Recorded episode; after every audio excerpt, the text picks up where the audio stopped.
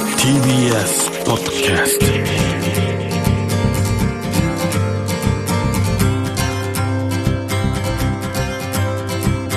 おはようございます石川みのるです日曜日のこの時間関東2500個の酪農家の皆さんの協力でお送りするこの番組「飲んで応援もう一本」絞りたての話題をお届けします石川みのるメールをいただいておりますこれは板橋区の直子さんですね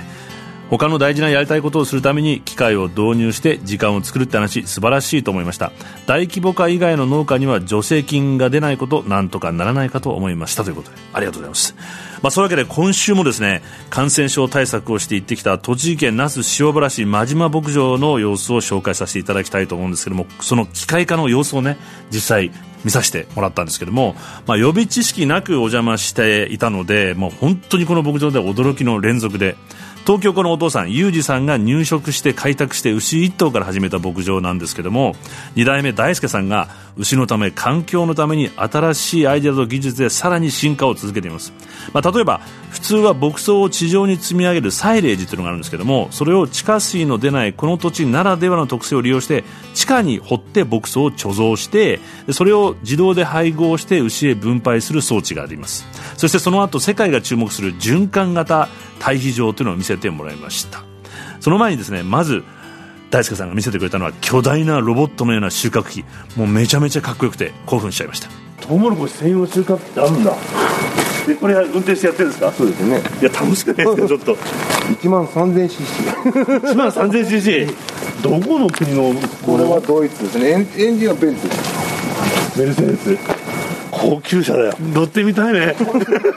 最初来た時なんかガンダムが来たなんてやっぱ騒いでたしいやいやいやそうですよこれあすごいこの本当にサイレージの匂いしますねでこれはまあどんどん入れていけばもう発酵して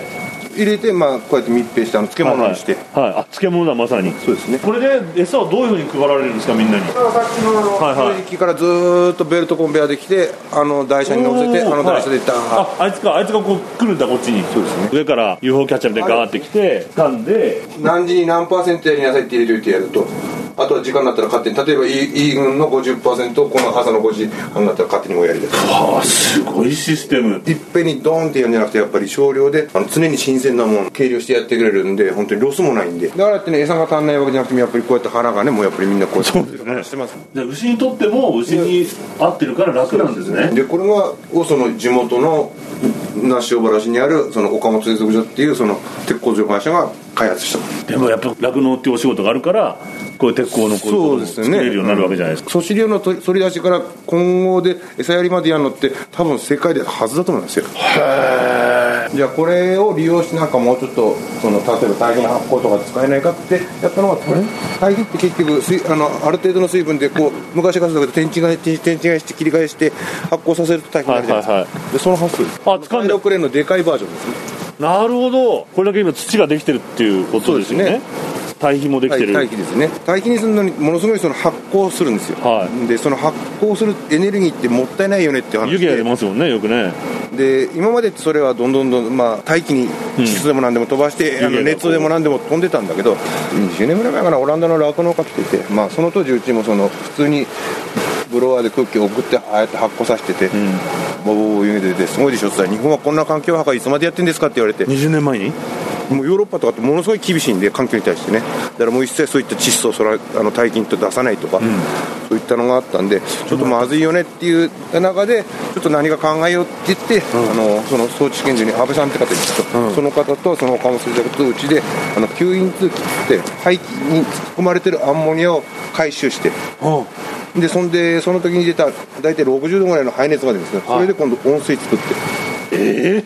でその温水を今度冬場に牛に飲ませてええあそこあ本当だアンモニア回収装置って書いてあるで今度これをこの堆肥に混ぜてやって畑に戻るあ栄養になるんだちゃんと今度またあのもともと窒素だから栄養なんでそうかそうかそれをただあ窒素か外に逃がしちゃってたんで無駄なんでそれは逆に破壊になってたのが環境の窒素を捕まえて土に戻して栄養にしていくと堆肥に混ぜてやってねでまたそれが植物の窒素になって牛が食べてほうあのやっぱ試験場のその畜産環境の詳しい先生でその大気に飛んでる窒素を雨の日にどんだけ飛んでるかっていうのをそのこの機械を入れる前と入れた後でやったらもう90何パーセント窒素ないなくなってだからあそうかところアンモニア臭がないのはそういうことだでかすからこのに来て近もこの距離でいてそんな匂いしないっていうの全然はしないですだから意外とねこれ海外の方もやっぱり興味持ってて見に来られる方いますよすよね石川稔 Dairy Life Dairy Life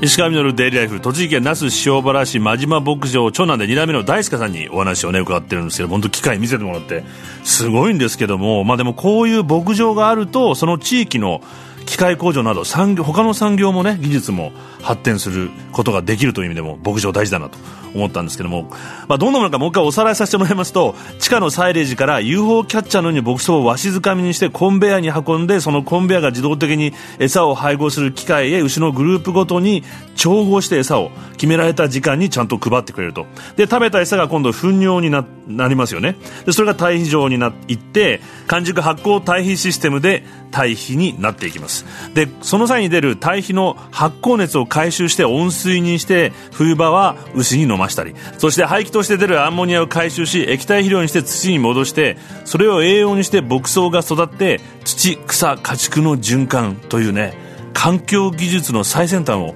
目の当たりに僕させてもらったんですけどもこの後は屋根がですね斜めに開いてるいわゆるルーバー型の独特の牛舎に伺って牛たちの暮らしをより豊かにする工夫を伺いました多いっすねまあ一般的にこういう屋根の牛舎って多いと思うんだけどやっぱいろいろ北海道とか見た中でやっぱどうしてもその牛舎の中の換気とか空気がこもったりとかちょっとやっぱり匂いとかしてるうちに良くないなと思ってじゃあつってこういうノコギリ型の屋根にいや僕珍しいのと思ったんですよでこれだと結局日も入るしねまあ冬なんかだとうん日が入るし、夏は日が入らなくてものすごく換気いいんですよすごいなこであとはこの屋根の一つまあ 4m80 なんですけど、はこの連続なんで重量鉄骨つかないんですいなるほどだからこれだけまた開放感もできるんですねで屋根も高くならないしすげえよくそれ二十歳で思いついたんですかまあ親父といろいろ見ながらね、あこういうの面白そうだなって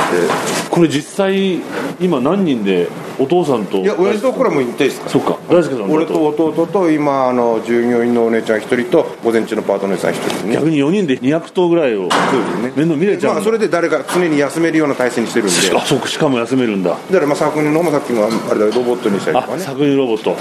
あ基本でもね俺あんまり機械信用してないんでそうですかだからロボット入れてるけど100%じゃないんでやっぱり7割ぐらいしか絞れないんであーの合わない人にはやっぱり向こうで別に絞らなきゃなんないんでじゃあそれ牛のやっぱ気持ちというか合わないやつはそうですよねちゃんと人間がやってあげると所詮は機械ですからなるほど最初に入れた人ってやっぱり仕事したくないから入れた人だとねやっぱりどうしてもダメになっちゃったんですよねあなるほどやっぱりそのなるほど入ねれることによってよりその仕事の、あのー経営の管理をより良くしようっていう人らがやっぱりうまくいくんじゃないのかなと思いますよねサボるために入れちゃダメってことですねだからその分きちんとその管理だったり、うんそのこまめな清掃だったり他に仕事をできるようになるっていうのロボット入れるって入れる前と入れた後で作業時間そんな変わってないですからそのなる分ほあどのこまめにやるようにしてますんでであとは補助の畑が忙しい時期なんかもう本当朝6時からねもうこうやってトラクターに乗っていけるんで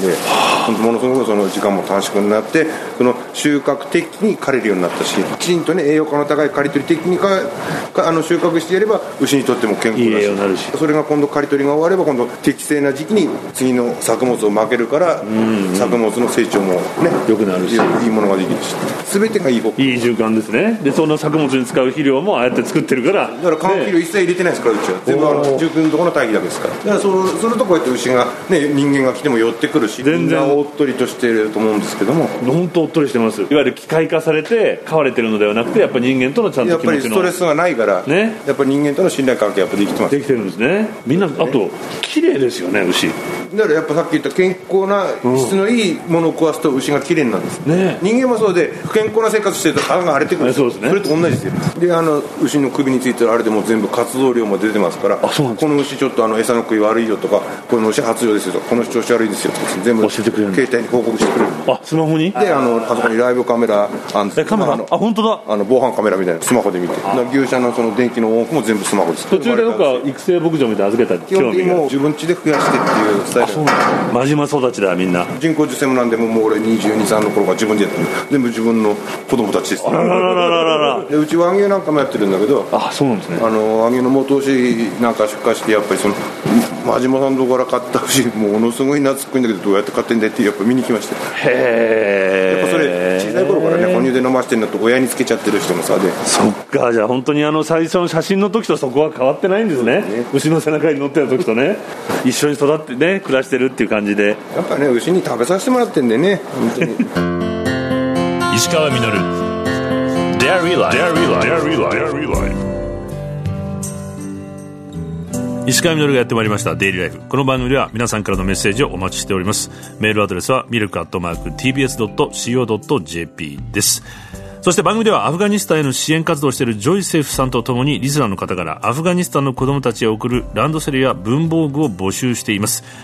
抽選で20名の方にですね清里ミルクプラントを飲むヨーグルトとチーズのセットをプレゼントさせていただいておりますのでぜひ3月31日まで詳しくはジョイセブのホームページをご覧くださいもうすでにねランドセルとか届き始めてるんですって嬉しいですねありがとうございますいや本当に今日あのまた改めて真島牧場のお話を伺っていて、まあ、何のためにこう近代化していくかっていうのはすごく大事だなってこれ社会全体にもね感じることだなと思いまして土草家畜の循環に人が加わってさらにそれをスムーズにするために機械を導入していくと、まあ僕の周りにはどっちかというと機械化自動化、まあ、IT 化のための機械化自動化 IT 化みたいなことが多くてですね先日も郵便物が届いて不在票が来てたんで電話したら答えの全部 AI なんですよでそれに話しかけなきゃいけないんですけど全くとんちんかんで話にならなくてブチって切っちゃったんですけどもなんで人間が出てくんないんだと、まあ、ビッグデータとかアルゴリズムとかもしまいには AI 兵器まで出てきて所詮は機械なのに本来人間が自由になるためのものじゃないのかなと僕は思ったんですけども真島牧場に滞在していたという岡林信康さんがあるインタビューで答えていたんですけども自由とは何かというふうに聞かれていて彼は空に浮かんでいるタコだと糸を切ればもっと自由になるか糸を切ればタコは落ちるしかない地上に糸でつながってるから飛べるんだとそれが自由だと何のための技術なのか何のための自由なのかという糸を手放さないようにしっかり持って高く飛べるようになりたいと思いました石川稔デイリーライフこの番組は関東2500個の酪農家関東生乳関連の提供でお送りしました石川稔 Dairy Life. Dairy Life. Dairy Life.